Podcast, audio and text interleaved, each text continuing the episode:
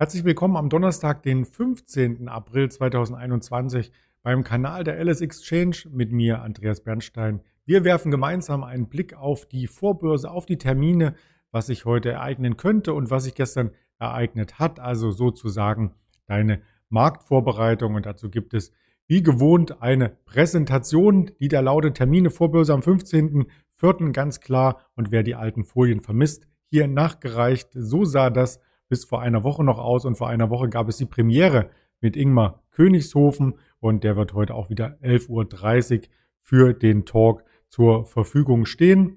Was hat sich heute Morgen ereignet? Erst einmal vorangeschickt gestern der Dow Jones mit einem neuen Rekord hoch, knapp bei 34.000 Punkten. Die Nasdaq litt aber ein wenig und das lag sicherlich auch daran, dass der Börsengang von Coinbase zwar sehr stark startete, aber dann auch wieder ein Stück weit nachgelassen hat. Auch auf diese Kurse werden wir direkt schauen. Doch zuvor auf den DAX heute in der Vorbörse.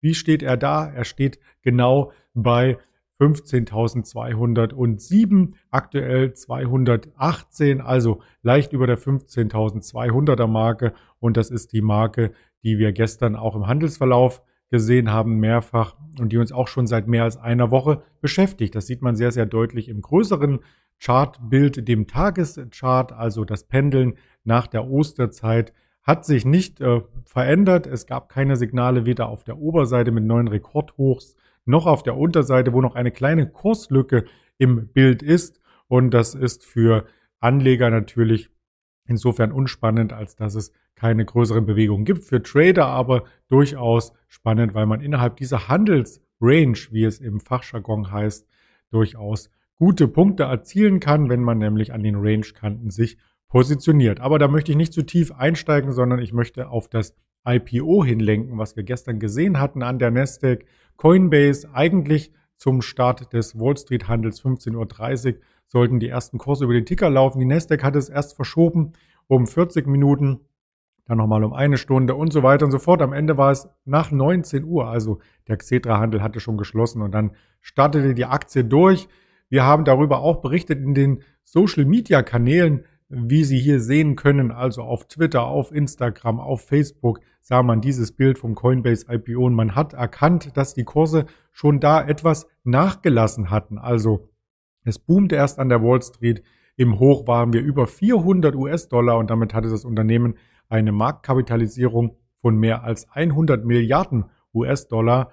Und das ist vergleichsweise die Marktkapitalisierung von einer Goldman Sachs zum Beispiel, die gestern Quartalszahlen meldeten, übrigens auf Rekordhoch. Darüber sprechen wir aber dann am Mittag noch einmal mit dem Ingmar Königshofen, wie du hier im Ticker siehst, im Händler-Interview. Noch zwei Worte zu Coinbase hinterhergereicht vom IPO. Wert oder von den ersten Kursen an hat sich der Wert etwas nach unten verabschiedet. Also es ging deutlich tiefer und wir sahen dann auch in der Nachbörse gestern noch Kurse von 270 Euro ungefähr.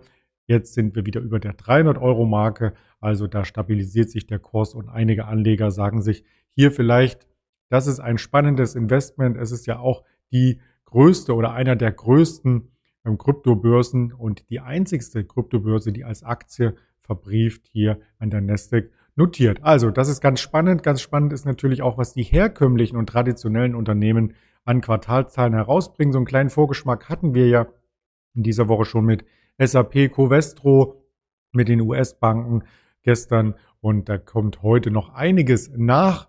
Das möchte ich hier als Liste zeigen. Von Finanzen.net ist dies herauskopiert. Alcoa kommt heute, die Bank of America, BlackRock übrigens auch um die 100, 110 Milliarden US-Dollar schwer. Charles Schwab, die Citigroup kommt, Delta Airline, eine Fluggesellschaft, Pepsi, wird melden, US Corp, United Health, auch ein Dow Jones Wert und so weiter und so fort. Also da kommt einiges auf uns zu. Und was steht im Wirtschaftskalender verankert? Neben den Unternehmensdaten gibt es natürlich auch noch Daten, die wie jede Woche über die Ticker kommen und dazu zählt 8 Uhr der harmonisierte Verbraucherpreisindex, diesmal der jährliche Wert, da wird keine Veränderung erwartet, der kam eben über die Ticker und 14.30 Uhr als dominante Zahl heute im Markt wird es wieder den Blick auf den US-Arbeitsmarkt geben mit den Erstanträgen auf Arbeitslosenunterstützung, dem Filifed Herstellungsindex ebenfalls Einzelhandelsumsätzen, diesmal aus den USA, natürlich 1430, dem Controlling des Einzelhandels.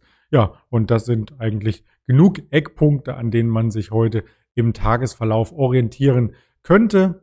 Was man mittelfristig im Auge behalten sollte, meines Erachtens, ist das Webinar am Sonntag. Also registrieren Sie sich dazu gerne. Den Link gibt es unter diesem Video und André Stacke freut sich auch schon sehr darauf, am Sonntag 19 Uhr zu erörtern, wie weit der DAX noch steigen kann. Ja, er wird es uns vielleicht sogar ganz punktgenau präsentieren und auf dem Weg dahin bis zum Sonntag gibt es natürlich weitere Erkenntnisse und Impulse auf den verschiedensten sozialen Kanälen der Alice Exchange. Spotify, Deezer, Apple Podcast, YouTube, Twitter, Instagram, Facebook. Das hört gar nicht mehr auf. Und äh, wir hören auch gar nicht mehr auf mit den, dem Senden und sehen uns dann zum Mittag wieder zum Händlerinterview mit Ingmar Königshofen. Bis dahin alles Gute und viel Erfolg im Handel. Ihr Andreas Bernstein.